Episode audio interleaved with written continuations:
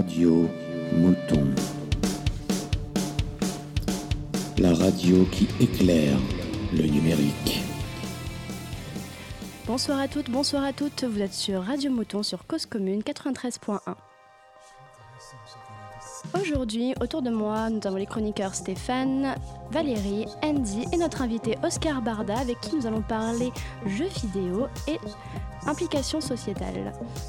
En effet, pendant longtemps, le jeu vidéo a été victime d'une image très arrêtée, voire négative, réservée aux hard gamers enfermés dans leur chambre et dans leur monde virtuel souvent violent. Mais l'accès facilité à la technologie, au smartphone, a rendu toute une partie de la population accro à un tas d'applications dites de divertissement vidéoludique. Depuis le fameux Snake sur le 3310 qui n'y a pas joué, en passant par Candy Crush ou le phénomène Pokémon Go et aujourd'hui la communauté des joueurs de Fortnite, tout le monde joue à tout moment. Le jeu vidéo est devenu un objet culturel à part entière, il impacte les différentes couches de la société. Alors que cache la gamification de la société? Quel impact le jeu vidéo a-t-il sur notre organisation sociale, humaine, dans une économie qui est entièrement gamifiée? Comment l'organisation humaine influence-t-elle le jeu vidéo? Le jeu vidéo est-il une porte ouverte vers la création d'un nouveau monde? C'est ce que nous allons voir ce soir avec toi, Oscar, pendant un petit peu plus d'une heure et avec tous nos chroniqueurs. Mais avant toute chose, nous allons commencer par faire ton portrait, Oscar. Nous avons choisi cinq mots pour te définir, qui sont architecture, designer, gaieté, culture et streaming. Alors, architecture, Oscar, de par tes études, tu as commencé dans ce domaine, pas très enthousiaste apparemment, mais déjà passionné par le jeu. Tu passes très vite aux jeux vidéo en autodidacte. Tu t'es mis à lire des ouvrages de théorie, de théorie du jeu vidéo, entre autres. Designer, car tu as été et tu es toujours game designer depuis quelques années maintenant. Tu as designé des jeux sur toutes ces formes, jeux de cartes, jeux d'extérieur, tu as travaillé pour de gros blockbusters, des jeux d'apprentissage, des jeux sérieux, des jeux plus légers. Bref, toutes les facettes de l'industrie du jeu vidéo, tu la connais. En 2011, tu as fondé Them Games, un studio de développement de jeux. Les jeux que vous faites là-bas sont assez déroutants, ils sont beaux, ils sont particuliers. Vous y mêlez éléments physiques, formes géométriques, aquarelles, technologies numériques. Vous mêlez des différents arts, comme avec In Sync, je ne sais pas si je le prononce bien. Un jeu musical réalisé en stop motion. Et franchement, il faut regarder les trailers et les vidéos où y jouer. C'est vraiment très beau, disponible sur euh, Steam et mobile. On fait pas de pub ou d'autres plateformes. Gaieté aussi peut-être pour ta joie de vivre, on ne se connaît pas encore assez, je ne peux pas juger. Mais surtout parce que tu es entré dans la gaieté, à la gaieté lyrique et non pas dans la gaieté lyrique en 2010 comme conseiller artistique dans ce bel espace où le mouton numérique a d'ailleurs fait un de ses débats. Tu as fondé le premier espace jeux vidéo gratuit. On y a vu passer des jeunes, des beaucoup moins jeunes, s'essayer pour la première fois ou confirmer leur attrait pour le jeu vidéo. Ensuite, un autre mot, culture, car déjà au-delà du produit culturel qu'est le jeu vidéo, tu as conseillé pendant ton temps la gaieté lyrique pendant ton temps à la gaieté lyrique, trois ministres de la culture sur l'accession au jeu, et à la place du jeu dans la société, et plus particulièrement le jeu vidéo. Et enfin, streaming, peut-être parce que tu es accro à des plateformes de streaming comme Netflix, mais surtout parce que tu es directeur éditorial chez Blacknut, un service d'abonnement aux jeux vidéo en streaming. Pour quelques euros par mois, un catalogue de jeux à disposition. On connaissait ça pour la vidéo, pour la musique, un peu moins pour le jeu vidéo, mais on aura tout le loisir d'en parler pendant notre échange. Ça va, c'est pas trop réducteur comme avatar? Ça va, ça va. Les compétences sont là. Je crois qu'à peu près tout y est. Donc on te retrouve tout de suite après notre première partie d'émission. Mais pour démarrer, on va d'abord commencer avec notre chroniqueur Andy, sur un sujet qui n'est pas du tout un jeu, qui n'implique pas des PNJ, mais des vraies personnes, les lanceurs d'alerte. À toi, Andy. Le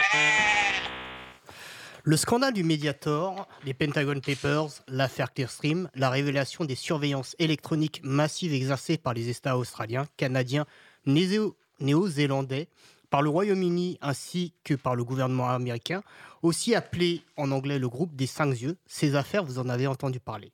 Les gens qui ont permis de révéler ces affaires, sans doute moins. Je nommerai pêle-mêle Irène Frachon, Denis Robert ou Edward Snowden pour le plus connu d'entre eux. Des guerres cachées ou secrets industriels, en passant des transferts de fonds opaques à la surveillance de masse, ces personnes, aussi appelées lanceurs d'alerte, permettent de pointer les dérives ou les défaillances d'une organisation. Mais qu'est-ce qu'un lanceur d'alerte?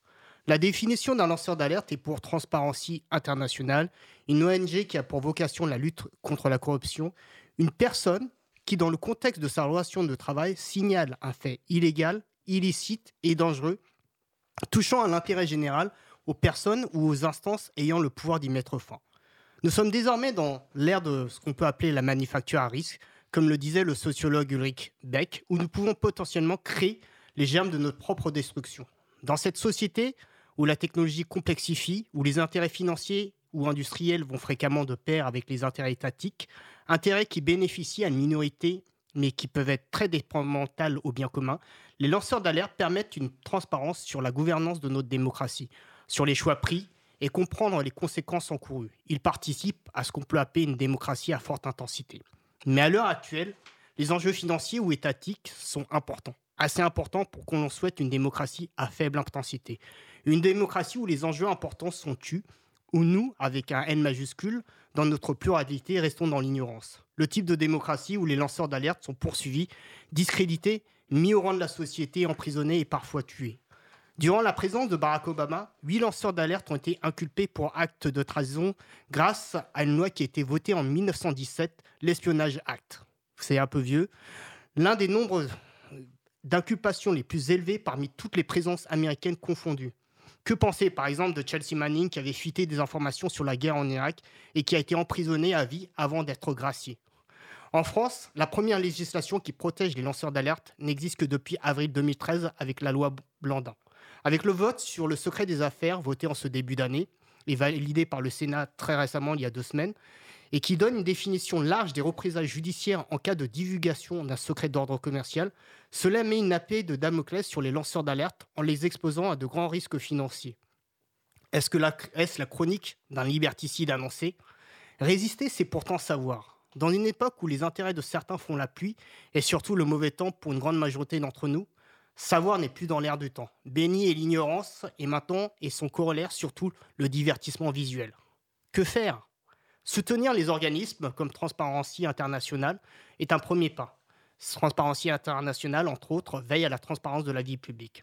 Mais la démocratie est une construction à long terme où chacun doit devenir le lanceur d'alerte de la société que nous construisons, s'interroger sur les outils que nous utilisons, les produits que nous consommons et au-delà, s'interroger un peu sur notre mode de vie. Comme le disait Benjamin Franklin, phrase sans doute un peu pompeuse pour cette chronique, le prix de la liberté, c'est une vigilance de tous les instants. Merci Andy. Et en effet, la démocratie n'est pas en jeu et il faut la défendre coûte que coûte. En attendant, on va commencer notre première partie d'interview sur l'état des lieux du jeu vidéo dans la société. C'est parti.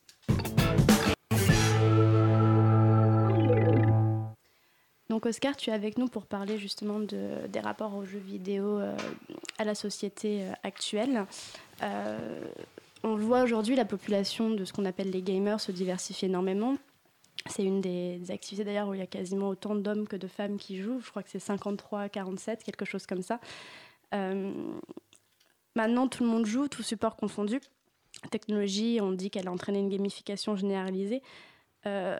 Qu'est-ce que ça montre justement de la société, de ce rapport euh, aux jeux vidéo qui a complètement évolué en, une dizaine d'années? Euh, Qu'est-ce que ça montre de la société? Bah que, que Elle n'a pas changé en fait depuis le rock, euh, la BD, etc. Qu'un nouveau média qui déboule, les gens mettent du temps à l'adopter, les gens mettent du temps à, à s'y foutre en fait. Et puis après, effectivement, ce que, ce que tu dis est juste. Hein. Il y, a, y, a, presque la moitié de femmes qui jouent, il y a tous les âges qui jouent, etc. Mais ce qui est peut-être plus intéressant pour moi, c'est pas de savoir que tout le monde joue, mais c'est de savoir que en fait, les gens jouent à des choses très différentes. C'est-à-dire que oui, euh, certes, aujourd'hui, les femmes jouent, mais les femmes, elles jouent pas aux gros jeux qu'on voit en 4x3 dans le métro avec de la masculinité militarisée dans tous les sens et pam pam boum boum. Elles jouent souvent, euh, elles jouent beaucoup plus sur mobile. Euh, des jeux que tout le monde connaît probablement comme Candy Crush par exemple, c'est des jeux qui ont des moyennes d'âge de 60 piges quoi. Donc c'est pas Enfin, on va pas dire que oui, tout le monde joue, mais tout le monde joue pas aux mêmes choses. Et en ça, en fait, le, jeu, il rejoint le reste des médias. C'est-à-dire, euh, bah ouais, tout le monde n'écoute pas du bac, tout le monde n'écoute pas du rap, tout le monde écoute pas, tout le monde lit pas les mêmes livres, etc. Et donc, le jeu vidéo, il rentre en fait dans une ère de maturité sociale qui est effectivement d'être un objet divers mais du coup, on est dans un, dans une, dans un média, dans un médium euh, qui est quand même euh, assez différent de d'autres. On parle de notions d'immersion, d'instanciation. Euh, j'ai bien appris. Mais euh, non, mais moi étant joueuse, voilà, on a cette mm. vraie interaction et, cette immersion qu'on n'a pas dans d'autres médias. On peut l'avoir avec de la lecture, on peut l'avoir avec, euh, avec d'autres formes de, mm-hmm. de, médias, mais c'est quelque chose qui est beaucoup plus personnel. Donc en quoi est-ce que justement c'est un, un, un, média différent et un divertissement différent? Alors c'est un média différent parce qu'en en, en fait c'est ça. On commence par dire c'est un média.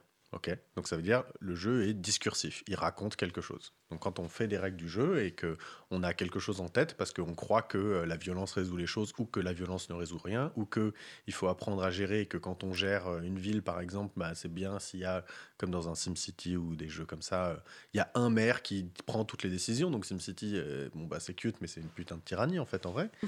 donc on y reviendra plus tard. les jeux en fait ils portent des valeurs, et ils racontent des trucs. Donc après on peut se demander, c'est une question que Hitchcock a posée sur le film, il, ça question, c'était how do, movies mean? Comment est-ce que un film il fabrique du sens? Comment il raconte? Et ça, en fait, les films, ils ont commencé. Euh, il y a une anecdote que je cite très souvent, qui est une anecdote d'Orwell, qui raconte que il va. Euh, il va euh, de pas d'Orwell n'importe quoi de Orson Welles pardon j'ai mélangé tout qui va chez un producteur il lui montre un bout de film et il lui dit est-ce que ça vous intéresse? Et le producteur il dit bah c'est pas mal mais Là, dans la scène du cimetière, on se fait un peu chier. la musique, elle est déprimante. Mettez-moi une musique de carnaval ou un truc un peu marrant, quoi. Parce qu'en fait, il avait pas encore, il en était pas encore passé à les films peuvent raconter autre chose que juste du divertissement, juste rigoler avec, en fait. Et le jeu vidéo, il, est à ce même endroit-là, en fait. C'est-à-dire qu'aujourd'hui, tout le monde euh, trouve que c'est une espèce de clownerie, euh, qu'on peut que se marrer avec, que c'est que fait pour le divertissement. Mais en fait, on commence à s'apercevoir que le jeu vidéo a du sens pour apprendre, pour euh, des choses pour d'autres, mais aussi pour raconter juste des histoires sur la condition humaine. Et en ça, en fait, effectivement, on peut se demander, bah voilà, comment le jeu vidéo fabrique du sens. Et le jeu vidéo, il fabrique du sens par l'interaction. Résultat, il va être hyper fort pour répondre exactement à ta question. Il est hyper fort pour des sentiments hyper actifs, et il est hyper nul pour euh, des sentiments passifs. Donc, euh, dans le jeu vidéo, c'est très dur de faire de l'empathie dans le jeu vidéo, on a tendance à dire, bah, il y a tel et tel et tel personnage, c'est des pions pour moi et je les manipule. Et donc on est obligé d'arrêter le jeu vidéo, de mettre des scènes cinématiques où les personnages y parlent, y développent, etc. Donc de mettre du cinéma dans son jeu vidéo. C'est comme ça qu'un jeu vidéo, il met des, des scènes cinématiques, du dialogue, de la littérature, etc., des arts plus classiques, pour fabriquer de l'empathie. Et ensuite, on se remet à jouer et là, on reconsidère nos personnages à nouveau un petit peu plus comme des pions, même si on a des attachements qui ont été créés. Et donc, résultat, par exemple, un jeu vidéo est vachement meilleur qu'un film à te terroriser. Les, jeux d'horreur, on se sent, nous, en danger, en fait. Alors que dans un film, on sent les autres en danger, donc on a peur pour eux. Et c'est cette peur projetée et cette peur vécue. Enfin, je veux dire, si quelqu'un autour de cette table a déjà joué à un jeu d'horreur en VR, ah, je pense que. Resident Evil. Voilà. non, non, mais les jeux d'horreur en VR, il y a des trucs où vraiment tu as peur pour ton corps, mais un truc de ouf, quoi. Et donc, euh, donc c'est ça, en fait, les, jeux vidéo, ils ont, ils ont un, sens différent, ils fabriquent du sens différemment. Donc ils sont très très forts à des endroits où les autres arts sont pourris. Mais inversement, enfin, la littérature ou la musique sont très très forts à des endroits où le jeu vidéo est plutôt moyen ou mauvais. Donc il faut pas dire euh, le jeu vidéo c'est l'art unique ou l'art total ou le nouvel art qui va supplanter tous les autres. Il s'installe avec les autres. Et il est capable de, de faire des trucs euh, un peu nouveaux, effectivement, qu'on n'avait jamais vu avant, mais qui sont hyper intéressants, enfin qu'on n'avait jamais vu, qu'on n'avait pas vu fait à cette échelle. Oui, Andy, tu as une question?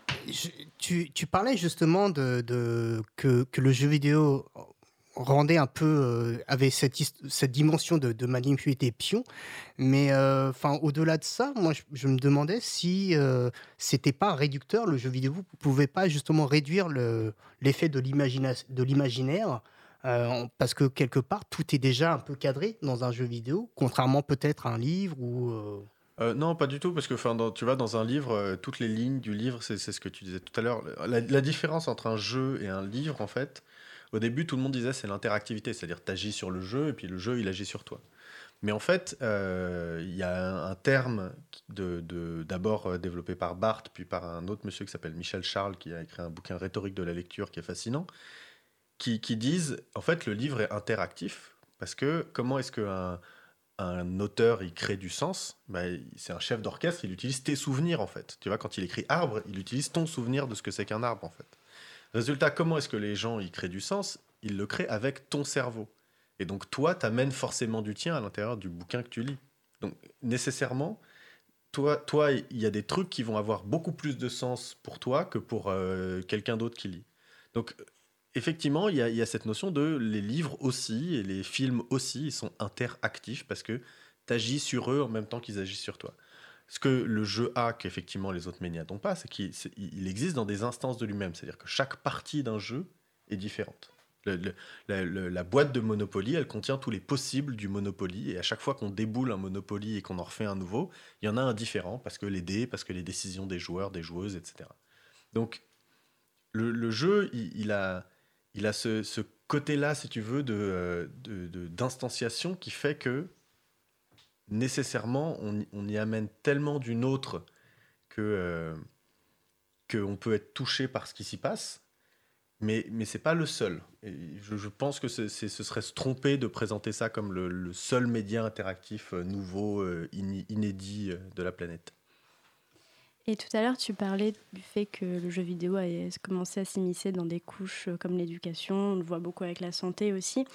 Euh, il y a quelque chose qu'on remarque, c'est que c'est pas propre au jeu vidéo, mais le jeu vidéo vraiment rend accessible certaines notions ou certains savoirs qui avant étaient réservés ou on pensait être réservés à une forme d'élite. Donc il y a comme un abaissement des frontières qui est permis grâce aux jeux vidéo, ouais. que par exemple on a beaucoup moins avec le livre, qui est Exactement. toujours dans l'imaginaire quelque chose de...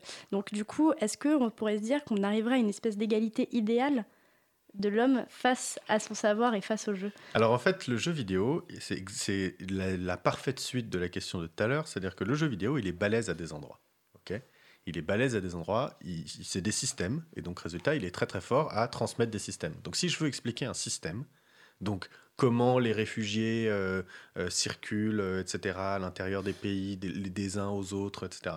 Si je veux expliquer comment marche le monde, eh ben, je vais fabriquer un système de jeu que ce soit un jeu vidéo ou un jeu de cartes ou un jeu de plateau, avec des règles sur les, et les façons dont les choses interagissent les unes avec les autres. Si je veux faire un jeu satirique sur McDonald's, qui explique comment ils exploitent des gens à tel endroit ou des ressources à tel endroit, etc., et qui bouffent tout à tout le monde, un jeu, c'est parfait pour faire ça. C'est bien plus simple et c'est bien plus efficace en termes discursifs que de le raconter avec un bouquin en disant euh, il y a ça, il y a ça, il y a telle data, il y a ça qui interagit avec ceci, etc. Les gens, en fait, vont vachement mieux le comprendre avec un jeu. Et donc, le jeu est très très fort à enseigner la pratique des choses, mais pas nécessairement la théorie, en fait. Et donc, résultat, ça va être super d'avoir un jeu qui va t'apprendre à faire des gestes donnés, mais ça va être super nul d'avoir un jeu qui t'apprend un poème par cœur.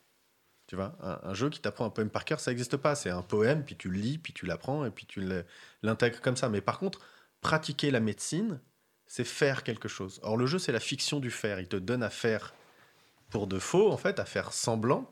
Et, et à l'intérieur de ça, répétant ce geste-là, tu vas apprendre. Et c'est pour ça que les bébés tigres et les bébés chats, eh ben, ils font semblant de chasser. Ils jouent, en fait. Oui.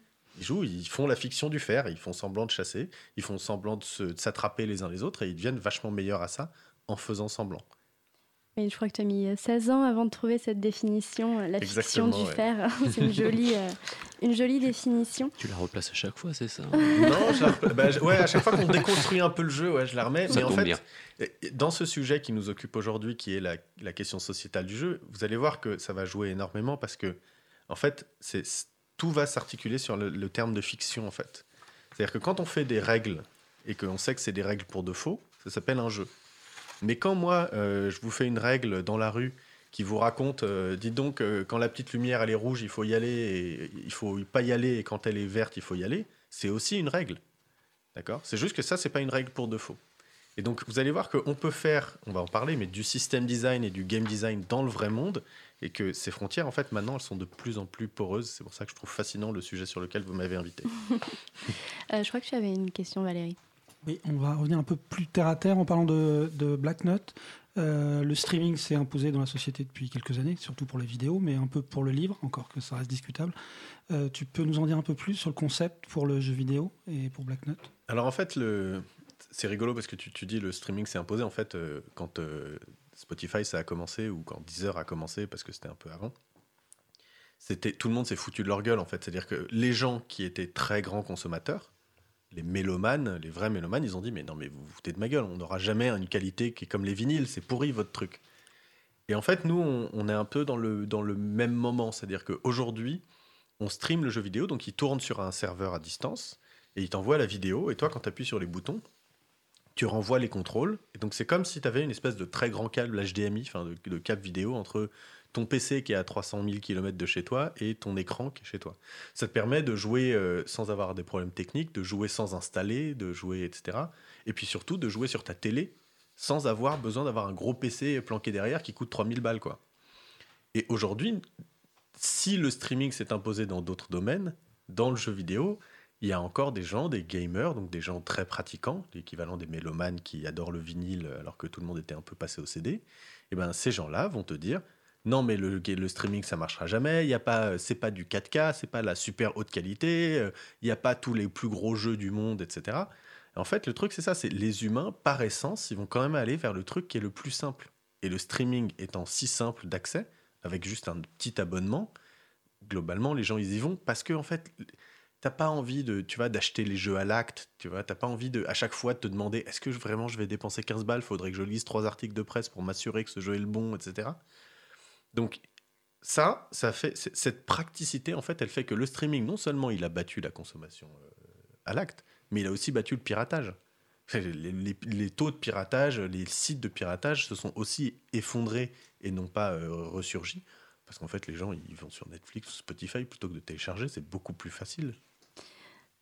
On reparlera des, éditeurs et je pense du streaming un peu plus tard. Euh, merci pour euh, cette première euh, partie d'interview. Euh, Valérie, justement, euh, ça va être à toi. Euh, je crois que tu te disais qu'en tant qu'écrivain, peut-être que tu aurais pu créer un jeu vidéo.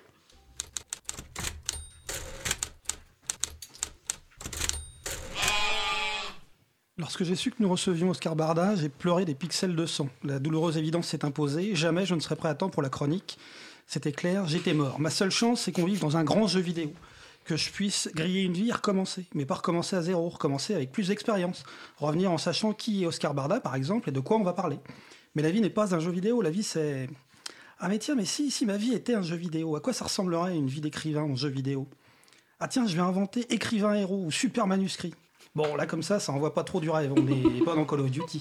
Limite, il y aurait tromperie sur la marchandise, un peu comme quand tu débarques aux Maldives et que tu comprends qu'il y a deux Maldives, les îles paradisiaques du Pacifique et le village rustique près de Tchernobyl. Mais bon, pourquoi pas? Quand on a une idée, il faut aller jusqu'au bout. Alors, qu'est-ce qu'on y mettrait dans ce jeu? Un écrivain, ça fait quoi? Les autres, je sais pas, mais moi, je marche. Je marche beaucoup pour trouver des idées. Alors, on pourrait faire un jeu de marche. Mais comme dans les jeux faux des buts, faut se mesurer aux autres, on pourrait faire une épreuve de sport de marche où tu dois marcher plus vite que les autres écrivains et plus tu marches, plus t'as d'idées. Mais sans courir ou trotter, sinon t'as des idées de merde qui te viennent. Putain, un jeu de marche rapide. La marche rapide, c'est quand même le sport le plus con de la planète. Ben, je crois que je tiens le concept de jeu vidéo le plus con de C'est tous les très temps. ridicule, surtout. et très ridicule. Mais bon, faut aller au bout de ses idées. Ensuite, tu fais quoi quand t'es écrivain?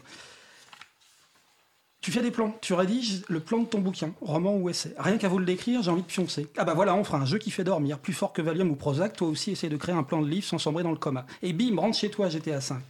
Ensuite, tu crées des personnages. Ça, si t'as l'habitude des jeux vidéo, tu connais. Jeu de rôle, jeu d'action, on passe beaucoup de temps à créer des personnages. Par exemple, tu pourrais choisir un perso auteur français rive gauche. Niveau physique, tu auras le choix entre euh, fluet, chétif ou souffreteux. Tant que Et c'est pas niveau- BHM. et niveau pouvoirs spéciaux, tu pourrais opter pour égotiste, méprisant ou autiste. Non, vraiment, ça donnera un... La BHL. Pas de nom, pas de nom. C'est un- c'est un acronyme, c'est un acronyme. Non, vraiment, publicité en fait tout à fait. Non, ça donnerait un jeu aussi chiant que leur roman, on pourrait pas crier à la trahison. Et enfin, dernière partie du jeu vidéo, l'écriture même. Plus t'écris de mots, plus tu gagnes de points. Plus t'as de mots pas connus, plus t'as masse de pouvoirs spéciaux. Et quand t'arrives au bout, ben, tu gagnes bah, rien, comme dans la vraie vie. Tu te retrouves avec un manuscrit dont tout le monde se fout, que tout le monde te refuse avec le sourire. Je vous dis, je tiens un concept. Mais il manque encore la progression. Il faut des badges, des méchants, des levels à atteindre dans un jeu. Tu pourrais choisir la voie de l'écrivain pété de thunes, celle de l'écrivain talentueux ou original. Bref, Marc Lévy, Tolstoy ou Damasio, choisis ton camp camarade. C'est là que je me suis demandé, et moi dans tout ça, je serais quel niveau dans le jeu?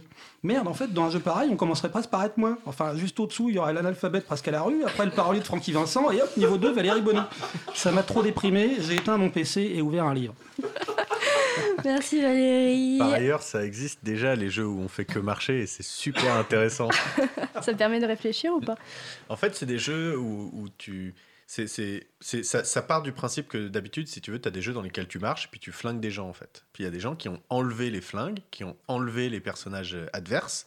En fait, ils ont enlevé l'adversité à l'intérieur du jeu. Ils ont dit, bah, vas-y, promène-toi. Et en fait, c'est super intéressant. Et donc, en fait, c'est des jeux dans lesquels tu as des bouts d'histoire, des bouts de poèmes, etc. Il y a un jeu magnifique comme ça qui s'appelle Direster, qui est un jeu sur la poésie, en fait, dans lequel tu te promènes sur une lande déserte, etc. Et c'est vraiment, tu vois, enfin, quand, tu, quand il joue la première fois, la première fois que c'est apparu, ces jeux-là, tout le monde a dit, ils se foutaient de la gueule de qui? C'est l'exception française ou quoi? C'est leur jeu contemplatif. Exactement. euh, ouais. Mais en fait, il y a des jeux euh, contemplatifs euh, Mm, qui mm. existent. Mais en tout cas, moi, je trouve qu'il y a quand même des parallèles entre la création d'un jeu vidéo et la création d'un livre. euh, donc, on, on pourra en reparler plus tard. Première pause musicale de notre euh, émission, avec euh, choisie par toi, Oscar. Tout à fait. Donc, Kentucky Route Zero, Long Journey Home. À tout à l'heure.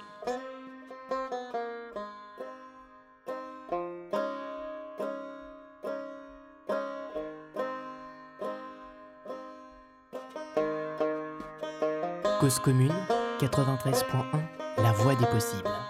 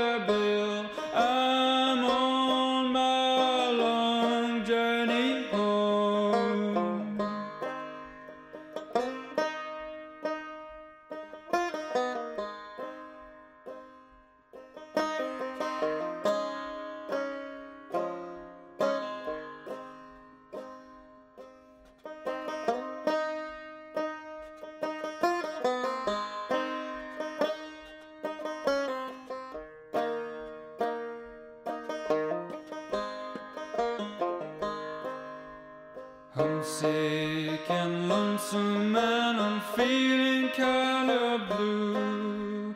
Feeling kind of blue, boys, feeling kind of blue. I'm and lonesome and I'm feeling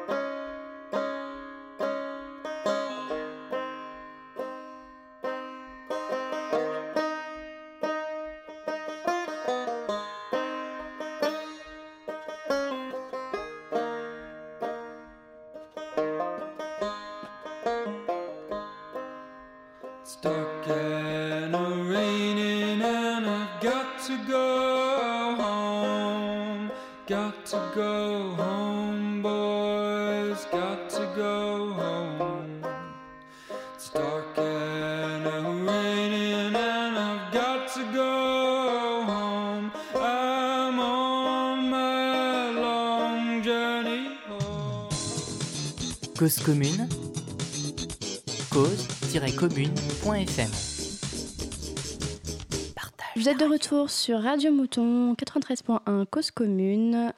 Euh, nous venons d'écouter Kentucky Road Zero, Long Journey Home. Et nous reprenons sans plus attendre avec notre invité Oscar Barda qui est venu nous parler jeux vidéo et société. Nous allons parler dans cette deuxième partie du citoyen joueur au citoyen joué et pas de l'économie de l'attention gamifiée.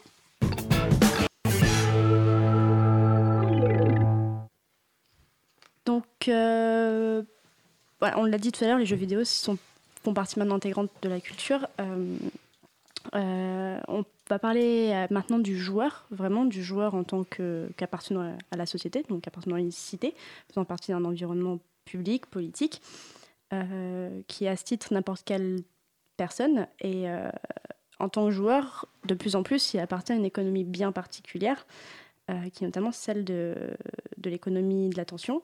Et on voit justement euh, arriver une nouvelle forme d'économie sur maintenant le, avoir le temps de faire quelque chose, donc est devenu un luxe. Et les éditeurs de jeux vidéo l'ont bien compris. Et c'est pour ça que maintenant, beaucoup plus de comptes connectés, on demande euh, aux joueurs d'être un peu traqués. Euh, qu'est-ce que, pour toi, cette évolution perpétuelle, ou maintenant avec l'arrivée des GAFA, qu'est-ce que ça pourrait apporter dans l'avenir du jeu vidéo? Oh bah le, jeu vidéo c'est un, un, média comme un autre. Donc s'il se fout de la gueule de ses euh, enfin c'est un produit comme un autre. Donc s'il se fout de la gueule de, de ses consommateurs et qu'il leur offre aucun intérêt pour beaucoup de temps euh, ben il va les perdre. C'est ce qui est euh, ce qui est assez logique. Et puis c'est, d'ailleurs ce, ce que moi je vois beaucoup en tout cas parce que quand on quand on a passé la trentaine et qu'on connaît plein de gens qui jouent on s'aperçoit que bah voilà ils ont des mômes ils ont des familles ils ont des vies ils ont autre chose à foutre et puis ils diversifient un peu leurs intérêts aussi, Dieu merci. Et, euh, et donc, résultat, bah, ils, vont, ils vont jouer à des jeux plus courts, des jeux plus denses. Euh, moi, de plus en plus, en fait, je joue à des, des jeux qui, qui durent un quart d'heure, une demi-heure, enfin qui se finissent pour de vrai. hein. Le jeu est, est bouclé en une demi-heure. Tu l'as acheté pour 2 euros et c'est bon, quoi. Enfin, euh, il y en a qui se finissent en 2 heures, en 3 heures, en 4 heures. Mais par contre, c'est vrai que grandissant, en fait, on se on se détache beaucoup des, euh, des clickers, euh, des, des- de tous ces petits jeux qui demandent très peu de, de, de concentration Les ou time d'attention. wasters, ce qu'on appelle time wasters, ouais. des time wasters, donc, qui te gâchent un peu ton temps, mais, euh, mais qui te gâchent ton temps volontairement, soit pour te montrer plus de pubs, soit ils disent euh, faut attendre 24 heures pour faire ça, mais si tu payes 30 centimes, tu peux sauter les. etc. Donc en gros, tu as, toute cette logique-là, si tu veux, de. Il y a des jeux qui ont des rapports au temps hyper différents. De la même façon que, bah, en musique, il y a des gens qui font des fillers, euh, enfin du remplissage euh, de dingo, etc. Il y a des podcasts qui maintenant sont monétisés à la minute écoutée, donc résultat, ils ont des tonnes de remplissage euh, à l'intérieur. Et, c'est ce qu'on a avec le jeu vidéo. Et c'est très rigolo parce que c'est ce que je disais tout à l'heure, bah, tout le monde ne joue pas à la même chose. Et donc quand on retourne aux retraités, on retrouve des gens qui jouent beaucoup à des jeux qui réclament beaucoup de temps, qui te réclament beaucoup d'organisation, etc. Donc on, retombe dans ce dans cette logique de temps en fait de bah, c'est des gens qui ont beaucoup plus de temps à jouer et donc résultat ils veulent d'autres thèmes hein, ils veulent pas faire euh, la guéguerre et la bagarre et gagner des points d'expérience ils veulent plutôt euh, euh, organiser des trucs construire des trucs etc etc Et justement, dans la, on parle un peu des types de jeux vidéo. Tu disais tout à l'heure que les, jeux vidéo avaient euh, plusieurs, euh, comment dire, euh, enfin tout, le, tout le monde ne joue pas au même type de jeux vidéo, il existe plein de jeux vidéo. Mais j'étais tombée sur quelque chose et, c'est vrai que c'est une logique de jeux vidéo de- d'accumulation, euh, de, de ce principe d'accumulation, performance, gratification à la fin, que ce soit par de l'argent fictif, parfois peut-être réel, ou d'autres formes de gratification. Et c'était intimement lié, et on disait que c'était intimement lié au monde du travail et au capitalisme euh, sur cette logique. Euh, Est-ce que c'est un symptôme sociétal selon toi ou c'est juste que c'est le jeu vidéo qui fonctionne comme ça? Est-ce que c'est un culte de la performance, de la compétition, du self-quantified et qu'on peut penser un peu à la Chine maintenant, qui peut faire un peu angoisser? Ouais. Mais le jeu vidéo a toujours eu cette logique. Donc est-ce qu'on a toujours été dans cette logique? Est-ce qu'on peut proposer autre chose? Alors en fait le, le jeu si tu veux c'est le jeu il te s'il te donne quelque chose à faire toute son idée en fait c'est de contrôler ou de quand il est quand il est vidéo c'est-à-dire quand il quand il y a quel- un outil qui fait de la computation donc qui, qui fait du contrôle et du calcul en plus de toi donc c'est ça qu'on dit. Un jeu vidéo c'est pas forcément qu'il a de la vidéo sur l'écran parce qu'il y a des jeux vidéo qui se jouent qu'avec un casque hein, Mm. sans aucune vidéo. Euh, il, il- il contrôle que tu avances et alors il, il peut contrôler que tu avances en, sans sans jamais te le dire mais, très souvent, effectivement, les jeux vidéo, ils vont contrôler que tu avances en te disant tu as un obstacle, faut le dépasser, tu as un autre obstacle, faut le dépasser, etc., etc. Donc, ils vont jouer avec de l'adversarialité. Une adversarialité qui, peut être euh, simplement euh, tuer des gens, donc euh, qui peut être battre des gens au tennis, qui peut être. Enfin, il y a des tonnes de versions, en fait, de cette, de cette adversarialité. Aujourd'hui, notre société, elle aime beaucoup la mesure, la progression, etc., etc. Et donc, on a tendance à faire croire aux gens quand on design des jeux, euh, il y a du sens, parce que c'est ça ce qu'on cherche tous hein, quand on consomme des médias, euh, du film, du livre, du théâtre, du whatever. Euh, on cherche du sens, et donc on a tendance à te faire croire qu'il y a du sens à la fin. Et que Donc il va falloir passer un certain nombre de niveaux pour avoir le droit d'avoir le sens. C'est ce qui se passe euh, couramment quand tu as, une- histoire un peu euh, avec euh, quelqu'un qui a perdu sa fille, etc., et qui va devoir se battre avec euh, 400 ou le classique Mario, il s'est fait enlever sa gonze, il va devoir buter des monstres et des monstres et des monstres pour la récupérer. C'est ça l'idée en fait, c'est que le, sens, le dénouement émotionnel, en fait, on le chasse pendant tout le jeu. Et ça, c'est un, un sens mécanique du jeu, effectivement, que, qui est de dire la progression fait partie de la façon dont il discourt, mais elle n'est pas forcément toujours montrée de la même façon. Donc, il y a une déformation euh, capitaliste assez claire sur la mesurabilité du progrès et le fait que tout le monde cherche beaucoup des gratifications, des reconnaissances, etc. Des badges, beaucoup Mm. des achievements, des- etc. Mais, euh, mais ça n'est pas forcément inhérent au jeu vidéo le fait que ce soit ça sa valeur, en fait. Le jeu vidéo, il a plutôt tendance à dire, il y a des gens comme Valérie ici présent, qui ont envie de raconter des histoires, de dire des choses sur la condition humaine, et ils, ils le mettent dans un jeu vidéo et ils, et ils vont montrer aux gens qu'il y a quelque chose qu'ils ont quelque chose à faire, qu'ils ont quelque chose à vivre dans cette histoire-là, en fait. On pourrait parler euh, par exemple aussi de, de, de la catharsis d'Aristote. Je pense à un jeu, j'ai plus le nom, peut-être que tu vas le retrouver pour moi, où tu incarnais une petite fille aveugle. Et en fait, l'obstacle devenait bah, le fait que tu ne voyais pas et que tu devais t'orienter uniquement par les sons, par euh, ce que tu pensais être un son, un son d'eau, tu pensais que c'était une fontaine, alors que finalement c'était en fait une bouche d'égout, parce que tu ne pouvais le découvrir qu'une fois que tu avais passé l'obstacle en question. Euh, on est quand même là dans une autre logique que, euh, je vais être un peu vulgaire, mais choper la meuf à la fin. Mhm. Euh, justement, Tout à fait. que- Tout à fait. Non, non, mais attends, attends, attends. la gonce, comme tu as dit. non, non, non, mais juste, je, je précise. Tous les jours de l'année, il y a 500 jeux qui sortent tous les jours dans le monde. Oui, c'est 500. énorme. Waouh. Donc il y en a beaucoup. Mm. Les jeux euh, bourrins dans lesquels il faut choper la gonze ou les jeux qu'on voit en 4x3 dans le métro, Oui. il y en a euh, max un par semaine. quoi. Ouais, même Donc l'immense majorité des jeux ne, ne parlent pas de ça, c'est juste c'est les plus visibles. C'est comme si on disait euh, qu'on mesurait le, le cinéma à, à l'aune de ce qui est en 4x3 dans le métro, bah, Oui. tout le monde penserait que c'est les Avengers quoi, euh, et Mm. qu'il n'y a rien d'intéressant, il y a rien d'autre au cinéma. Enfin, t'en- t'entendrais jamais parler d'Hitchcock, t'entendrais jamais parler de quoi que ce soit d'autre que que les, les gros blockbusters. Et encore, en France, on a le CNC qui, qui soutient le cinéma, mais euh, aux States, euh, c'est pas le cas. Mais justement, euh, le, le joueur, euh, il, est lui avec ses croyances aussi, son, ses, enfin, ses, croyances antérieures, son, son parcours de vie, son histoire. On disait tout à l'heure que le jeu vidéo euh, avait une implication euh, sur nous, qu'on pouvait aussi, nous, euh, voir le jeu vidéo de différentes façons en fonction du moment où on joue, de comment l'état d'esprit dans lequel on est au moment où on joue. Mais il reste quand même que un jeu vidéo qui comment dire, nous sortirait de nos mécanismes sociétaux habituels. Euh, enfin, pour l'instant, moi, je, n'en connais pas.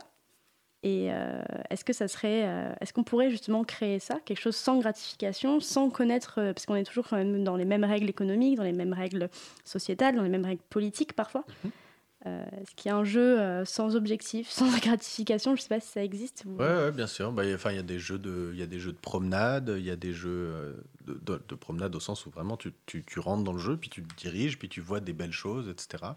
Parfois, il y a des jeux où elles sont générées aléatoirement, donc tu vois des espèces de paysages complètement furax. Il y a des jeux dans lesquels tout est préécrit pour toi, puis tu vas d'un bout à l'autre, puis tu erres dans le jeu.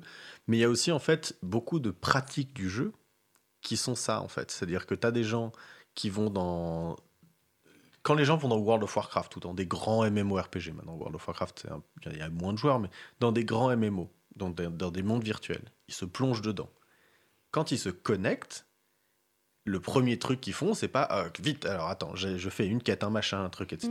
Non, le premier truc qu'ils disent, c'est ils disent bonjour à leurs potes, ils ont une guilde, euh, une liste d'amis, ils chattent avec des gens, ils restent assis, ils regardent un peu autour d'eux, etc. En fait, ils le font sans but au début.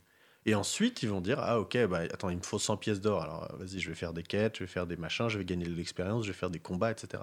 Mais il y a énormément de la pratique du jeu qui se fait, en fait, euh, où les gens vont, euh, vont même, tu vas euh, tuer 400 fois un même monstre parce qu'ils veulent absolument avoir la fringue, le bon chapeau qui leur va bien, tu vois. Et, et- et ça, si tu veux, effectivement, il y a un but mécanique, hein, qui est que le jeu vidéo t'offre un beau chapeau une fois sur 400, mais, il y a, mais, mais ce but mécanique, c'est toi qui te l'es donné, en fait. C'est-à-dire que toi, oui. tu, tu surimposes un truc qui est un truc social, parce que tout le monde s'en fout. Il n'a pas des super statistiques, ton chapeau, c'est juste qu'il est classe. Oui, mais c'est justement pour répondre aussi peut-être à un besoin qui est sociétal. euh, Ouais, tout à fait, tout à et- fait. Oui, il y a quand même un, un miroir, quoi. C'est quand même un miroir, euh, le- déformant ou pas, mais c'est un miroir. Ouais, ouais, mais de la même façon que, à part, tu vois, House of Leaves ou quelques livres complètement barjots de. Enfin, il y a quelques œuvres dans d'autres. euh, dans d'autres médias qui sont complètement tarés et complètement incompréhensibles par le commun des mortels, mais la plupart du temps, on attrape les gens par leurs conditions réelles et ensuite on va leur parler d'autre chose. C'est, crois que l'histoire de l'art est plutôt, euh, plutôt dans ce sens-là. Ouais. Euh, et justement, par rapport aux joueurs, euh, je sais pas si tu es familier avec la théorie de la dissonance cognitive. Tout à fait. Et du coup, je pense que c'est une grande angoisse, une grande problématique que connaissent beaucoup de gens. C'est euh, euh, vu qu'il y a une grosse implication, mais qu'on a tendance à penser que l'implication du joueur quand il est dans un jeu vidéo, parce qu'il va appuyer sur une touche ou bouger sa souris, est plus intense.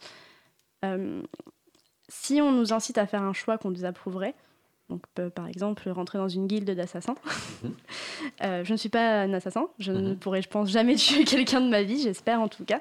Euh, mais aussi. Pas loin. T'inquiète Mais, pas, les euh, invités d'émission, ça compte pas. Euh, mais voilà, est-ce qu'on, enfin, faire un choix qu'on désapprouverait dans la vraie vie, euh, ça peut avoir une incidence aussi sur la, la- notre attitude dans la, dans la, dans la vraie société, enfin, dans, dans la vraie vie justement. On pourrait fait. adapter notre comportement en fonction. euh, donc c'est, la théorie de décision cognitive justement, c'est justifier ou adapter son comportement, soit pour se conforter à, à une situation désagréable, euh, donc elle est associée à plein de choses, pas que aux jeux vidéo. Mais cette peur dans le jeu vidéo est très présente. Du coup, comment on pourrait justement empêcher ça? Ou les, autres opportunités? Qu'est-ce que c'est? Enfin, euh, alors là, on va un peu loin en sociaux et en psycho, mais, euh, mais l'idée, c'est de dire tu as une, société, elle est, elle est normée, c'est comme ça qu'on y vit euh, en paix les uns avec les autres, on se tue pas, on se poignarde pas, on se, etc. Ça dépend. Et ensuite, euh, ensuite, à partir de là, si tu veux, les médias, et, et un certain nombre de médias, euh, vont dans, dans tous les sens explorer, si tu veux, les limites de ça, les, etc. Et, et, enfin, si on regarde des, des films et des séries policières, euh, c'est parce qu'on explore euh, qu'est-ce qui se passerait quand il y a des gens qui tuent. Euh, Quand on regarde Dexter, on se demande, et, et en fait, les gens qui tuent, qu'est-ce qu'ils pensent pour de vrai en eux? Quand on regarde euh, du porno, on se dit, et les gens qui font euh, des galipettes avec 400 personnes, comment ça se passe? Enfin, donc, Ils ont une bonne résistance physique à 400 quand même. ah non, mais moi je suis assez d'accord avec ça. Mais en, en gros, en gros, l'i- l'idée c'est de dire voilà, il il y a des médias et les jeux en font partie qui explorent des, des, extrêmes souvent. Et, effectivement, dans les jeux, assez couramment, on va te demander de tuer des gens, de, etc., etc. Mais comme dans 24 heures chrono, tu regardes Jack Bauer torturer des gens parce qu'on comprend qu'il est dans une situation extrême. Et les jeux vidéo ne font jamais, ou quasiment jamais, de la violence sans contextualisation. Ils ont toujours un contexte narratif qui va te dire, euh, eux c'est les méchants, euh, ils, ont volé ta gonze comme tout à l'heure, ils ont euh, tué ta famille, ils ont, etc. En fait.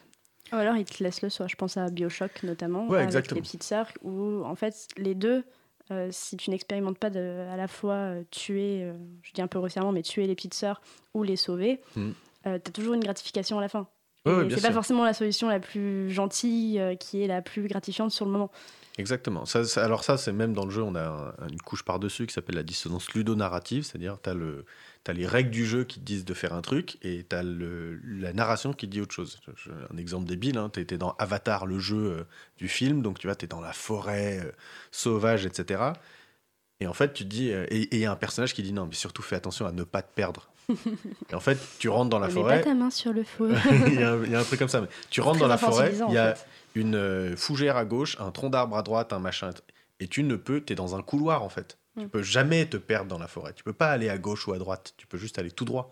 Alors il y a des jolies plantes partout, mais t'es pas dans une forêt en fait. Et donc tu as les règles du jeu qui te disent non, non, tu es dans un couloir, tu avances tout droit et tu fermes ta bouche. Et tu as la narration du jeu qui dit oh, attention, faut pas se perdre, c'est sauvage, etc. Quoi. Andy, tu avais une question. Tu parlais euh, de, de dissonance cognitive, que euh, le, le jeu vidéo permettait de découvrir certains extrêmes, mais pour des, des, des gens un peu plus naïfs, je dirais, Est-ce que c'est pas justement pour eux justement de voir l'extrême? Pour eux, c'est ça devient une sorte de norme, alors qu'au contraire, pour des gens voilà euh, qui ont un certain âge, ils vont se dire ben non non, c'est juste une exploration, c'est pas c'est pas la norme. Ah, mais moi, je suis venu ici euh, en taxi, parce que en, bon bobo parisien de merde, j'ai pris un taxi euh, pour la première fois depuis six mois. Mais je suis venu ici en taxi, j'écoutais la radio, les mecs ne parlent que d'un gars qui a enlevé des petites filles. Si t'entends parler de ça dans les médias tout le temps, ta, norme du monde, c'est il y a des gens qui enlèvent des enfants. Et en fait, c'est on en entend parler de plus en plus, c'est factuel si tu veux, et donc bah, les enfants ils jouent moins dehors, ils sortent moins, ils vont plus à l'école tout seuls, etc. Donc quel que soit le média, en fait, quel que soit le, le paysage de médias à l'intérieur duquel tu vis, une surreprésentation d'un truc ou d'un autre va déformer ta vision du monde. Et ça, le jeu vidéo, il en est coupable. hein. Je, ne veux surtout pas l'absoudre de ça. Il en est tout à fait coupable. Mais d'une part, c'est pas le seul. D'autre part, euh, la résolution de ça ne passera pas par euh, priver les enfants de jeux vidéo. Ça passera par euh, se demander tous ensemble, déjà éduquer les gens au fait que bah, y a des biais de représentation par rapport à ce qu'on voit dans notre vie de tous les jours, et ensuite que bah, qu'est-ce qu'on fait avec tout ça? Il faut consommer des médias plus divers, etc. On va s'arrêter pour cette première partie de deuxième partie euh, du citoyen joueur euh, au citoyen joué. Euh, ça va être la chronique de Stéphane, qui n'est toujours pas là. Allez savoir pourquoi. Et donc nous recevons aujourd'hui un invité de dernière minute, encore une fois, un peu historique chez les joueurs, qui s'appelle Alan Alcorn. Si vous ne le connaissez pas, il est le co-créateur de Pong. Alan, c'est à vous. Oui,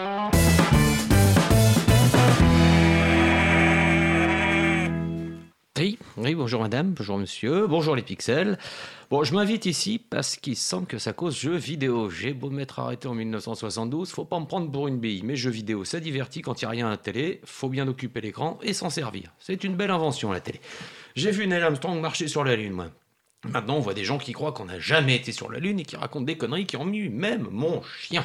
Euh, Alan, Alan, vous, vous faites peut-être des raccourcis un peu rapides là, non? Non, non, non, je mélange rien, ma bonne dame. Je, faisais glisser deux barres blanches sur un écran avec des pixels qui se battaient en duel dans les années 60, alors que même que la guerre froide regardait les étoiles et, et élevait des révolutionnaires chevelus. Alors vous comprenez bien que votre époque, elle n'est pas très différente. Vous jouez avec des jeux vidéo, mais vous êtes tous des jeux ambulants avec vos smartphones. Comme si un téléphone pouvait être intelligent, vous délirez un peu, non peut-être arrêter la verveine de terrassier, les gars, ça déconne à plein tube cathodique ici. Moi, quand je m'ennuie devant la télé, j'invente des jeux. Créer des jeux vidéo, ça me console. bon, bref. Et vu la tronche de la réalité, il y a pas mieux. Je me dis que ça rend les gens plus sociaux, mes jeux. Ça évite de glander en mangeant toute la journée devant un écran de télé, et éteint comme ils le font tous. Un écran d'ordinateur, euh, vous voulez dire? Mais- non, mais non Depuis quand on mange dans une salle de calculateur? Depuis quand on entre dans une salle blanche, stérile, avec son pique-nique? Enfin, ça va pas mieux chez les moutons. Gutenberg, on en avait parlé, mais ici, vous arrangez vraiment pas.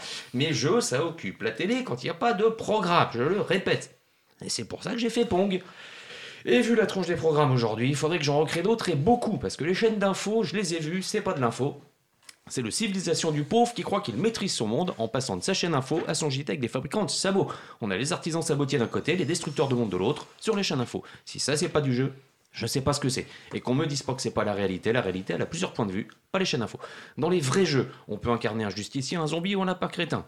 Eux, avec leur chaîne info, ils ont choisi de créer des zombies assoiffés de, violence et de vide. C'est pas les jeux vidéo qui rendent violents, c'est la réalité, c'est pas l'info.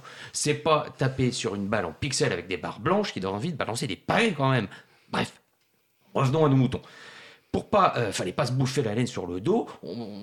C'est pas ma faute si les gens deviennent accros au jeu. Fallait pas tuer les utopies et donner aux gens des télés idiotes. On n'aurait pas créé des geeks, ces espèces de fous géniaux qui créent avec leur monde virtuel parce que les réels les tuent.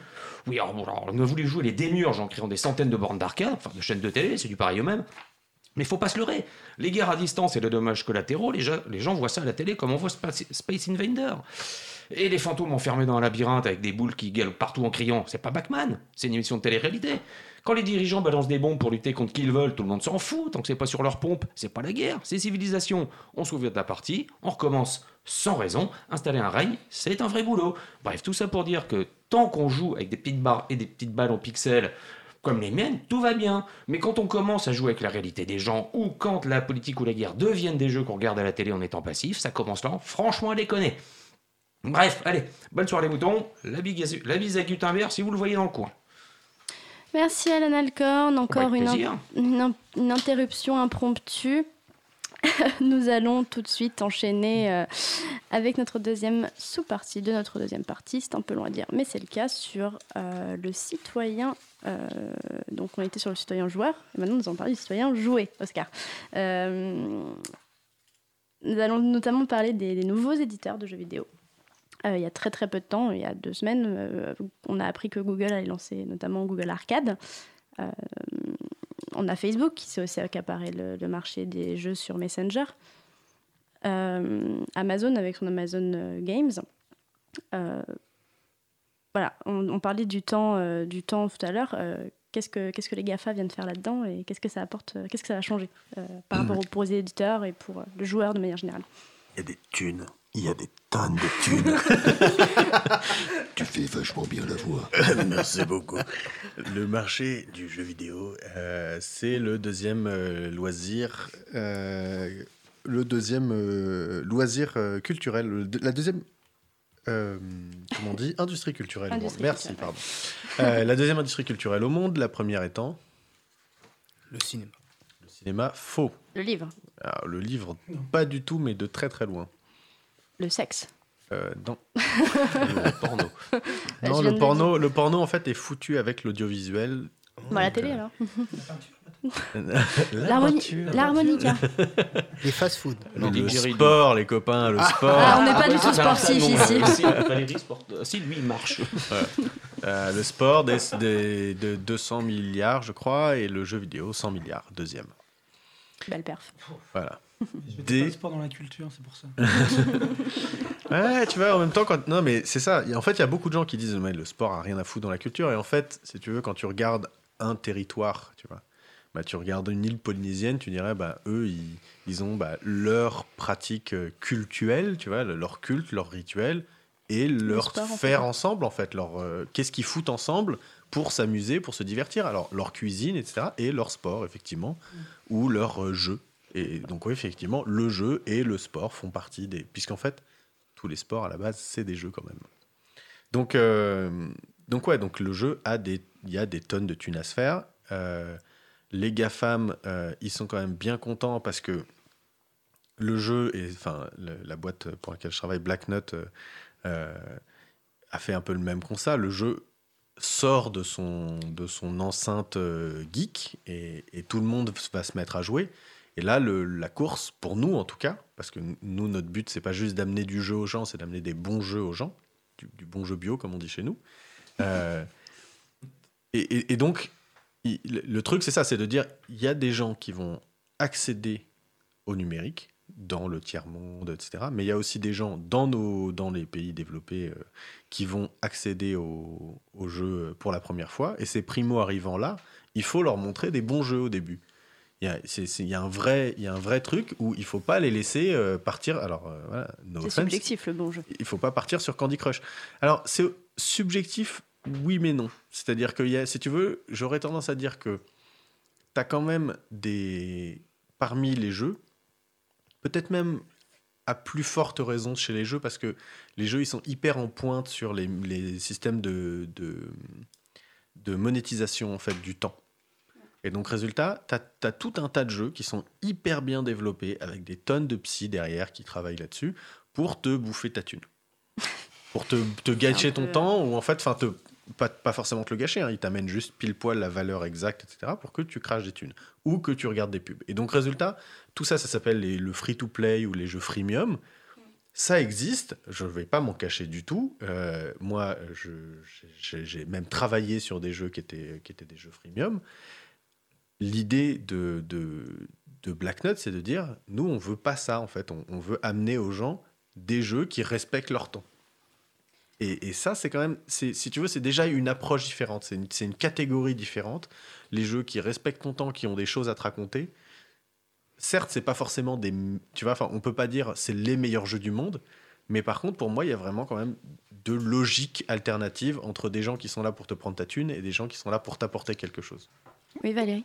Ouais, pour compléter, euh, est-ce que le design éthique euh, dont on parle beaucoup, alors, notamment pour euh, le, le fil de Facebook, hein, je, je prends grossièrement, mais qu'on comprenne que tu peux le, le faire défiler pendant en fait 5 ans. Euh, donc le, le design éthique, euh, on en parle de plus en plus. Est-ce que Black Knot, dans, justement, dans, le, dans la manière dont le service fonctionnerait, vous, vous réfléchissez à, à ça? Alors en fait, euh, le design éthique, c'est nous, c'est notre, enfin c'est un des trucs euh, sur lesquels on a beaucoup bossé parce que le design éthique, c'est un truc qui, enfin les, au début, on, a travaillé sur ce qu'on appelait les dark patterns dans le jeu vidéo, donc tu sais les, trucs qui essaient de d'exploiter justement ton attention, de, etc., de de te euh, cliquer, tu sais, de, de mettre des triples négatifs pour te dire cliquez ici si vous ne souhaitez pas vous désabonner de la newsletter, etc. Et euh, tout ça, c'est un truc qui vient de l'univers du jeu vidéo, donc nous, on est assez familier avec ça. Et donc, nous, quand on a fait notre euh, interface utilisateur de Black Knot, par exemple, as, euh, pour les jeux, tu as indiqué euh, combien de temps il prend à finir, tu vois, et combien de temps prend une partie en moyenne.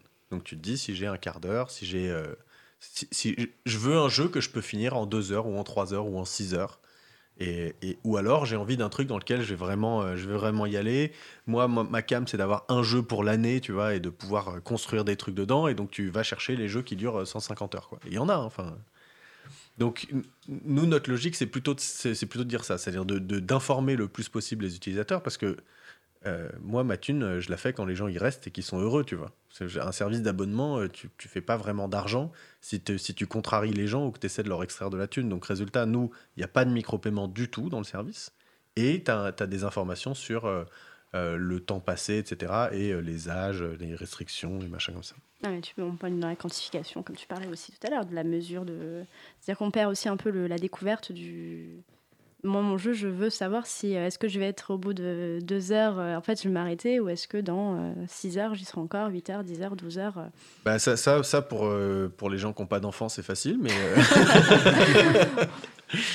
mais non, non, non, mais je, je- je déconne, mais le, dans l'idée, en fait, euh, l'idée, c'est effectivement pas de. En fait, on a toujours eu un peu cette info, tu vois, quand tu vois un gros RPG à la Skyrim, ou enfin un gros jeu de rôle dans lequel tu, tu sais que tu vas y passer 400 heures, tu vois, enfin, on va pas se cacher Oui, que. oui, bah, Donc, Merci Steam de nous l'informer. Exactement. Mais nous, l'idée, c'est que comme on rajoute, comme on ramène plein de gens vers le jeu, bah, ces gens-là, ils sont pas encore, euh, ils sont pas encore très lettrés du jeu en fait. Et donc, il faut leur amener ces compléments d'information là, quoi. Andy? Euh, est-ce je, je pensais justement, pour rebondir sur te- le design éthique que tu pratiques dans, dans les jeux que, tu, que ta société produit, est-ce que le business model Alors est juste nous, on éthique produit pas les jeux. Nous, on, a D'accord. un- un- on distribue des jeux. D'accord. Nous, on récupère, euh, bah, comme un Spotify ou un Netflix, tu vois. Enfin, D'accord. eux, eux, euh, Netflix est passé à, une- à un truc où ils produisent du film, mais Spotify ne produit pas de musique, ils distribuent juste. D'accord. Pardon. Euh, ok. C'était très court. Euh, revenir sur, euh, sur Google, dont je parlais tout à l'heure. Euh, Google qui sortait Arcade. Mhm. Il parlait du, du social gaming. Alors, je, je sais bien que c'est pour favoriser l'interaction entre les gens, euh, Bah, entre les pour amis. qu'il y ait plus de data sur de la data, façon dont exactement. les gens se... Euh, mais pour moi, déjà, le jeu par essence est en fait est social. Euh, le jeu vidéo, d'autant plus que tu interagisses avec une IA ou avec une non, une- pas une IA. C'est pour moi, c'est de l'interaction, donc ça reste du social. Déjà, je trouvais ça un peu étrange cette euh, façon de définir. Et ensuite, est-ce que justement, en étant dans cette, euh, euh, je pense que tu as dû entendre parler de Adorno et de le Mhm. loisir, est-il encore, euh, existe-t-il encore si on est forcé, contraint? Mhm.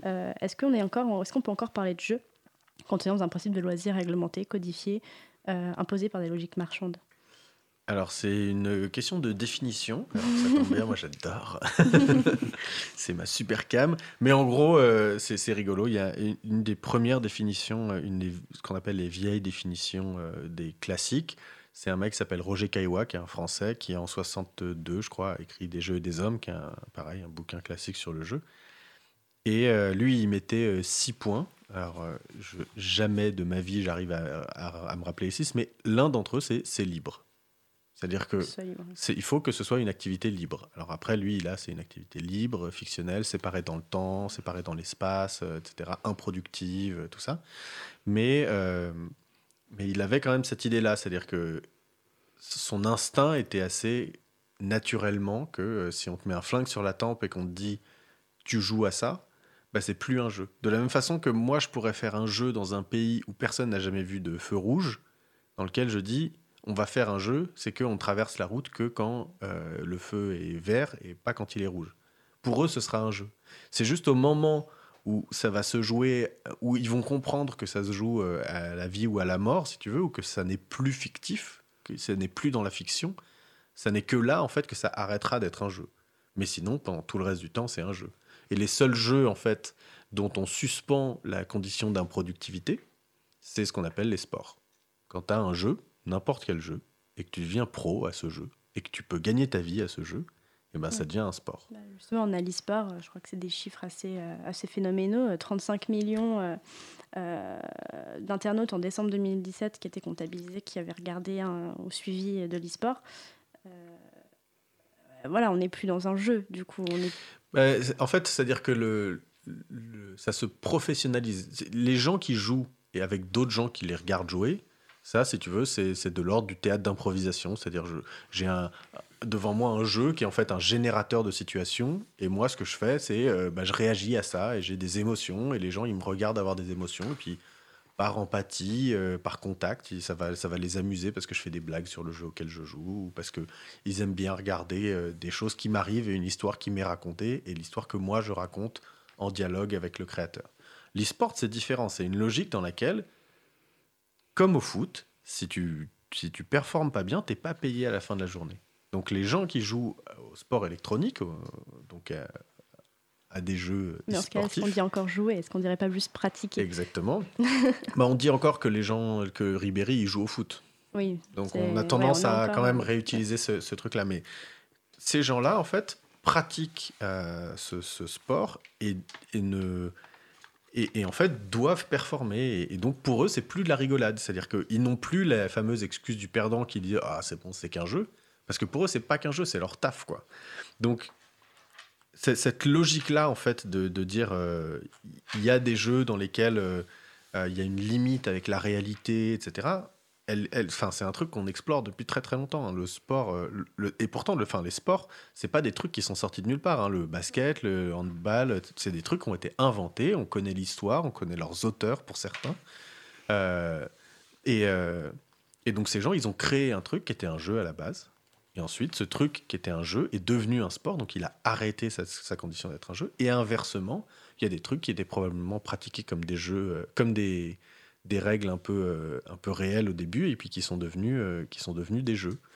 Euh, on peut penser au jeu de loi, par exemple, euh, et aux, aux valeurs du jeu de loi. euh, Monopoly. au Monopoly, etc. Enfin, et en fait, c'est- le fameux dialogue entre la société et l'art. hein. C'est-à-dire que la société, elle crée l'art et l'art, il recrée la société. C'est ce qu'on disait tout à l'heure sur le fait que dans les biais cognitifs, on est voilà, l'art et des influ- enfin, ce qu'on consomme a une influence sur nous.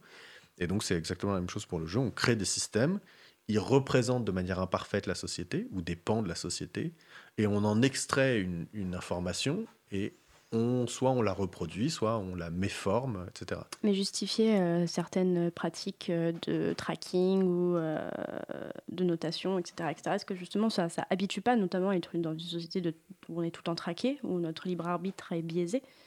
Alors ça, en fait, le, le jeu, euh, le jeu, il se, pareil. C'est-à-dire Le que jeu n'est les jeux, mis en compte, là, enfin mis en cause, je veux dire, mais c'est plus Exactement. les éditeurs qui sont derrière. Mais du coup, ça nous habitue aussi maintenant à être tout le temps noté, à aller telle heure pour récupérer telle chose. Exactement, ouais, la mesurabilité, donc ce qu'on appelle la gamification, hein, tu l'as, tu l'as dit tout à l'heure, c'est, c'est l'idée que on, on peut rajouter des systèmes en plus sur le monde et qu'on peut, à l'intérieur de ces systèmes, mesurer les choses. Et mesurer les choses, ça peut être euh, super pratique. Enfin, je veux dire, je pense qu'il y a plein de gens qui ont vu euh, sur la route devant chez eux une espèce de fil tendu au milieu, là. C'est les trucs qui mesurent le nombre de bagnoles qui Mm. passent parce que euh, bah, la ville, elle n'a pas une thune infinie, donc elle veut réparer des routes, donc elle va pas réparer toutes les routes parce que ce serait crétin, ce serait perdre de l'argent pour rien, et donc elle répare les routes où il y a beaucoup de trafic. Donc avoir de la mesure comme ça et de la mesure anonymisée, c'est pas forcément mal en fait. C'est juste que on- on se, parfois on se, il faut faire attention déjà à ce qu'elle reste anonymisée. Il faut faire gaffe à, pas, à ce que les gens qui ont les mesures euh, doivent les rendre euh, publiques. Euh, que quand on les prend, les mesures, elles ne soient pas faites pour des intérêts privés, etc., ce qui, est un danger. Mais je veux dire, Enfin, c'est- pareil, c'est pas nouveau quoi. Si aujourd'hui on n'a pas le droit en France de faire des relevés ethniques, alors que ça pourrait servir à des trucs, tu vois, on pourrait dire, euh, voilà, À un moment, on s'aperçoit qu'en fait, euh, il y a une immense majorité de musulmans dans la population. Bon, bah écoutez, euh, Ramadan, on va faire un jour férié, quoi, parce qu'il y a quand même la majorité des gens que ça concerne, euh, pourquoi pas, quoi.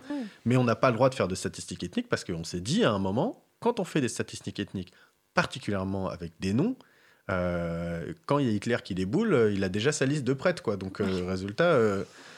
Enfin, je veux dire, c'est, Ouais. c'est- et, et c'est Mm. des, et c'est des trucs qu'on s'est interdits à ces moments-là de l'histoire, tu vois. Donc, c'est Ouais, pas sûr. du tout nouveau de se dire euh, est-ce que récolter de la data sur les gens, c'est grave ou c'est pas grave? Là, en l'occurrence, c'est- ce qu'on fait de la data. Exactement. euh, c'est exactement ça. Ce qui arrive, c'est que on a un énorme pôle capitalistique qui déboule avec des intérêts privés qui veut récupérer de la data et qui lui ne se sent pas du tout euh, tenu par des règles d'éthique, etc. Il la monétise cette data et donc ça c'est un énorme danger. Enfin, en ça, je pense qu'on est tous d'accord pour le dire. En même temps, ce qu'il faut qu'on réclame, si tu veux, c'est de dire d'avoir le droit de payer en fait. Et ça peut paraître débile à dire, mais moi je voudrais payer Facebook parce que en fait je rapporte à Facebook environ 13 dollars par mois. Ouais, ce qu'il y a, il y a eu euh, Et moi, je plusieurs dis- articles qui sont sortis là-dessus. Exactement. Moi je dis je paierai Facebook 10 balles par mois s'ils veulent pour euh, qu'ils arrêtent de monétiser ma data. Donc si tu veux c'est aussi ça, c'est des trucs de débat. Ouais, c'est un débat. c'est des trucs de situation. Ouais. Ils amènent des services qui sont géniaux. Enfin, je veux dire, Google Drive, c'est hyper pratique. Ils amènent des trucs qui sont vraiment pratiques, qui leur coûtent beaucoup d'argent à fabriquer et à maintenir, hein, parce qu'il y a des, dizaines de gigas en stockage gratos euh, dès que tu crées un compte Google, etc. Donc ça leur coûte de l'argent. C'est normal que ça leur en rapporte, mais moi j'aimerais bien pouvoir les payer, en fait. Le payer cet argent et pas que je sois le produit. Oui, c'est un, un sujet vaste euh, qu'on, qu'on- dont on pourrait parler pendant des heures. Euh, mais on va s'arrêter là pour cette deuxième partie d'interview. Euh, deuxième pause musicale. Euh, Valérie, c'est toi qui as choisi la chanson, je crois. Il s'agit de New Model Army Guessing. À tout à l'heure.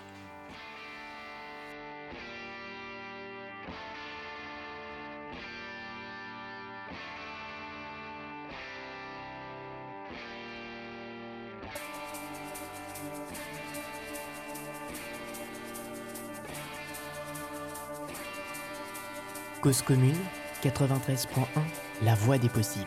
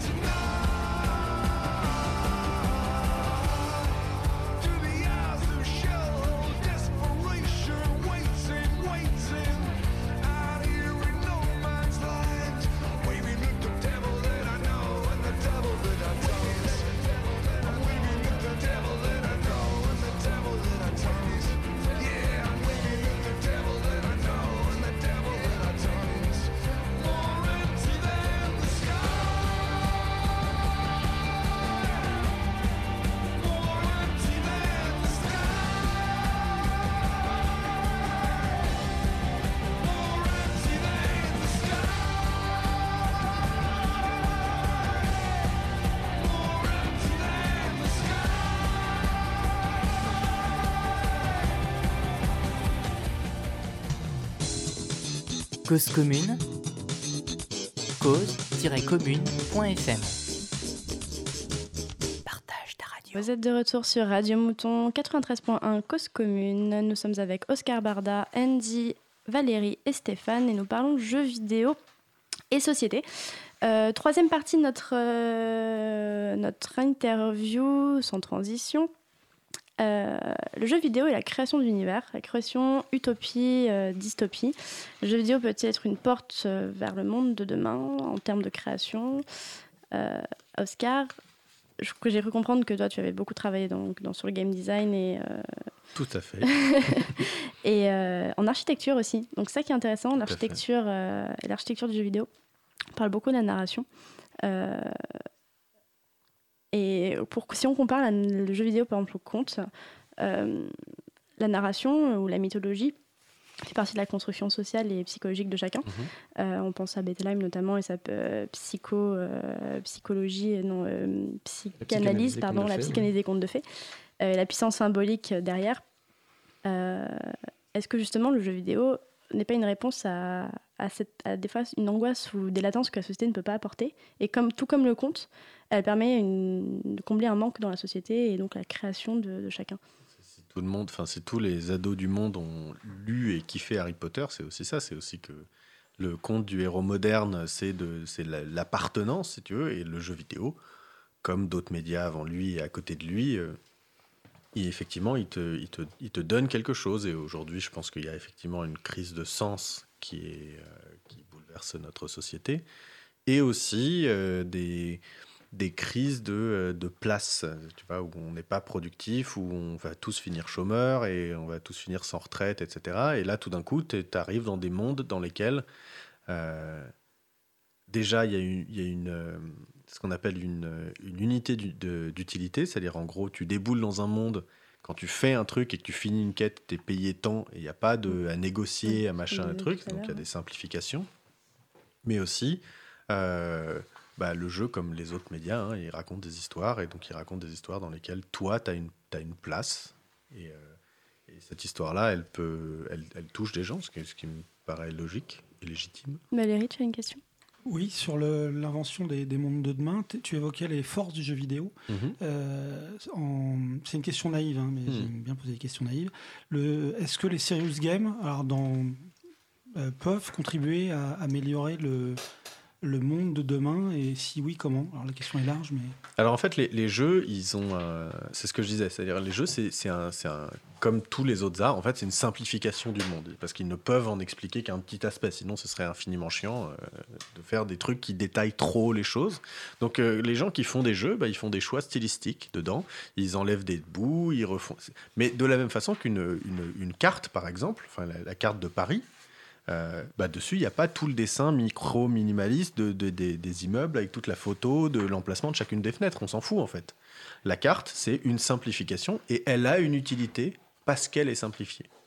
Et dessus, en plus, il y a des informations en plus, des interprétations, avec écrit le nom des rues au milieu de la rue, ce qui n'est pas le cas dans la vie, dans la vie réelle. Donc c'est la même chose. Le jeu, et le jeu vidéo en particulier, ce sont des simplifications, des modèles qui vont nous permettre de raconter des choses sur le monde. Là, en l'occurrence, le serious game, donc c'est l'idée qu'il y a des jeux qui ont un objectif un peu planqué. C'est pas pareil, hein, c'est pas propre au jeu. hein, des, des, des, des séries pour enfants qui racontent des histoires ou qui veulent leur apprendre les maths, ou etc. Des chansons qui veulent leur apprendre le français. euh, Tout ça, c'est des trucs qui, qui, qui préexistent. Donc, en fait, le jeu euh, ne peut, de toute façon, quoi qu'il arrive, ne pourra pas se passer des pédagogues. Donc, je veux dire, le jeu ne remplacera pas les profs. Euh, donc, oui, avec du jeu, on peut faire des nouvelles choses. On pourra rendre le monde un petit peu meilleur. Euh, parce que justement, ce qu'on disait tout à l'heure, on, peut faire de la pratique et donc on, peut apprendre des choses aux gens qu'on avait du mal à leur apprendre avant à, faire. On peut rendre les gens responsables et ils peuvent se saisir de nouveaux outils. Après- ce sera clairement pas la panacée et, le jeu requiert qu'il y ait quand même des, des profs qui soient là. Quoi. Et en termes de. Je ne sais pas si tu connais la notion d'hé- d'hé- d'hétérotopie euh, de Michel Foucault. Oui. Et du coup, euh, on se posait cette question l'utopie dans le jeu vidéo. euh, une dernière question assez rapide, mais l'utopie dans le jeu vidéo. on est vraiment dans ce notion-là, hors du temps, dans un lieu où l'utopie qu'on construit, qu'elle soit individuelle ou collective, peut s'exprimer. Est-ce qu'un jour on n'y arrivera pas à être que dans ça? Et du coup, on pourra plus s'échapper C'est la, que- fameuse théorie de la manipulation des modèles de Elon Musk. Tu sais, Elon Oui, Musk qui pense qu'on est déjà dans une simulation parce qu'il dit la technologie elle avance trop vite, c'est pas Mm. possible que dans 20 ans on n'arrive pas à faire des casques de réalité virtuelle parfaits, donc euh, on est forcément déjà dans une. Ouais, donc très, donc très rapidement, Après, ton mon- avis là-dessus Bah, mon avis là-dessus, c'est que c'est des, c'est des, des fadaises et que, euh, que en fait, euh, le, le jeu, le jeu vidéo, les simulations seront toujours des compléments, mais que sauf à se les brancher direct dans le cerveau et à plus vouloir vivre, ce qu'en fait probablement personne ne veut faire, hein, parce que si je vous disais vous avez plus besoin de bouffer, euh, il suffit de manger une pilule pour le faire. Il y a trois CEO de la Startup Nation un peu timbrés qui vont bouffer des trucs. Tu vois, Et qui... Elon Musk. Ouais, ouais, exactement. Genre, ah, ça m'économise euh, une heure de bouffe par jour. Alors, résultat, euh, en productivité, je gagne 0,3%. Mais eux, c'est. Euh, voilà, c'est comme disait Lordon, c'est l'hôpital de jour. hein. Mais euh, effectivement, le reste de la planète, on mange parce qu'on aime manger, on cuisine parce qu'aussi on aime cuisiner, on fait l'amour parce qu'on aime vraiment faire l'amour. Et, se brancher des électrodes dans le cerveau pour le faire à notre place, c'est pas forcément euh, la solution. Pour moi, euh, les utopies, en fait, elles sont, elles sont riantes et en extérieur et pas euh, enfermées dans des chambres. Sinon, on appelle ça des dystopies. Quoi. Ça me fait penser justement à notre à Nathan Stern qui était venu et qui nous avait dit euh, s'ils ont envie de le faire, très bien, mais qu'ils nous laissent euh, tranquilles. Euh, C'était c'est déjà fini pour euh, cette quatrième édition de Radio Mouton. Merci à tous d'être venus. Merci Oscar à toi pour ta présence, pour tes réponses, tes éclairages. Merci Stéphane, merci Andy, merci Valérie pour vos chroniques, vos questions fort pertinentes. Merci à toi Estelle pour cette animation. Merci Estelle. Merci Estelle, merci tous les autres. Merci. Euh, Merci on les se re- auditeurs. les auditrices. Auditrices. On est inclusif au mouton. Inclusive. Audi- Auditeurise. Euh, on se retrouve du coup le mois prochain, euh, le 28 juin, si je ne dis pas de bêtises, sur Radio Mouton, Cause Commune 93.1. On vous dit au mois prochain. À bientôt.